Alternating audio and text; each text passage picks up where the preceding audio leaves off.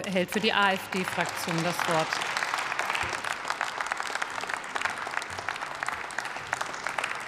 Frau Präsidentin, meine Damen und Herren!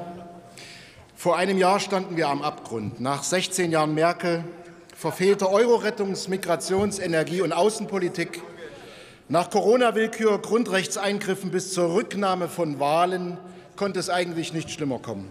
Heute jedoch sind wir einen Schritt weiter. Die Abbruchkante liegt hinter uns. Der deutsche Abwärtstrend gleicht nun einem Absturz. Chaotisch, kakophon, ein Desaster. Mittendrin eine Regierung, die, um mit Karl Kraus zu sprechen, vorgibt, Probleme zu lösen, deren Ursache sie ist. Eine nahezu perverse Energiepolitik, der deutsche Sonderweg, reißt nun alles mit sich, was bisher noch eine Chance hatte. Vor dem Krieg, schon auf Weltniveau, gibt es jetzt Strom in Neuverträgen nicht unter 50 Cent die Kilowattstunde. Und da träumen die, denen man hier beim Denken zuschauen kann, von Elektromobilität obendrauf. Von Wasserstofftechnik, deren Wirkungsgrad so gering ist, dass sie mit Strompreisen über 5 Cent unrentabel wird.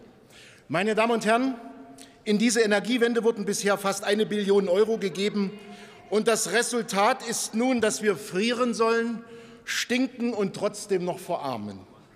Euro- und Konsumklima fallen ins Bodenlose, Erzeugerpreise und Inflation sind auf einem Allzeithoch. Das noch viertgrößte Industrieland, das der Dichter und Denker wird jetzt von Studienabbrechern, Märchenbuchautoren und Völkerballspezialisten auf das Durchhalten eingeschworen, auf zu erbringende Opfer in einem Krieg, der den Frieden dient, auf Blackouts, deren Dauer von drei Stunden hinnehmbar sein sollen, auf Sonderschulden, die eigentlich Vermögen genannt werden, auf Meinungen, die angeblich nicht auf die Straße gehören, auf weitere Corona-Wellen ohne jede Überlastung des Gesundheitssektors und auf Waschlappen statt Duschen. Apropos, diese Grünen hier, Pazifisten der ersten Stunde, schreien nach Krieg, nach Waffen ohne Begrenzung. Und jetzt wollen sie auch noch einen Wirtschaftskrieg gegen das größte und rohstoffreichste Land der Erde. Das hilflose Maskottchen der Ampel wollte ein Superministerium und denkt selbst über den großen Stromausfall nur als verlängertes Weihnachten bei Kerzenschein. Atomkraft bringe nichts, sagt er. Nun lässt er zwei Kraftwerke weiterlaufen. Erst Wärmeproblem, dann Stromproblem, eigentlich aber Intelligenzproblem. Meine Damen und Herren, selbst europäische Grüne anderer Länder wollen einem so verwahrlosten Deutschland nicht mehr beistehen. Zitat, Solidarität kann man nur einfordern, wenn man sich nicht selbst und mit Absicht in die Notlage gebracht hat. Waffenlieferungen und Sanktionen sind dabei, einen Weltenbrand zu entfachen. Atomkrieg ja, Atomkraft nein. Das ist ein Wahn. Ihre Politik ist falsch, weil unwirksam. Sie ist verbrecherisch, weil immer mehr Menschen als Opfer hochpräziser Westwaffen sterben. Sie ist ein Fehler, weil allen voran Deutschland seine Substanz zerstört. Und sie ist vor allen Dingen ein Verrat an Ihrem Amtseid. Sie wenden hier keinen Schaden ab. Sie fügen unserem Volk Schaden zu, jeden Tag und mit jeder Entscheidung. Ihre Politik ist Versagen. In Ihrer Politik hat selbst die Dummheit jede Scham verloren. Und deswegen können Sie auch nicht anders, als auf die Opposition reflexhaft einzuschlagen. Wobei ich nicht diese Union meinte, die noch auf der Suche nach ihrer Rolle ist, die uns für alle so für blöd hält, ihre lange Verantwortung für diesen Scherbenhaufen zu vergessen. Dieses hat auch eins gezeigt dieses Jahr.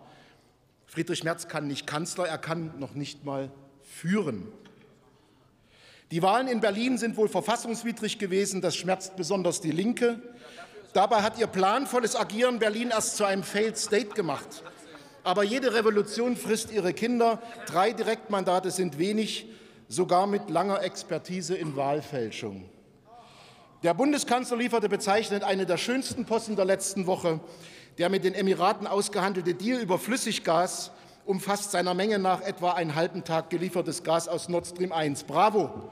Schon die Reise an sich hat wahrscheinlich mehr Energie verbraucht, vom Schadstoff- und CO2-Abdruck nicht zu reden. Das nennt man jetzt nachhaltig. Gäbe es einen Preis für politischen Dilettantismus, Olaf Scholz wäre sein Kandidat. Von Bismarck bis Scholz, das ist der bisherige Weg unseres Landes. Und sind das die Opfer, die wir bringen wollen? Wenn nicht, stehen wir dagegen auf Führung wäre schön, für heute würde dem Land um uns ein Rücktritt schon genügen. Am 8. Oktober demonstrieren wir dafür hier in Berlin. Dieses Land braucht endlich Alternativen. Schönes Wochenende.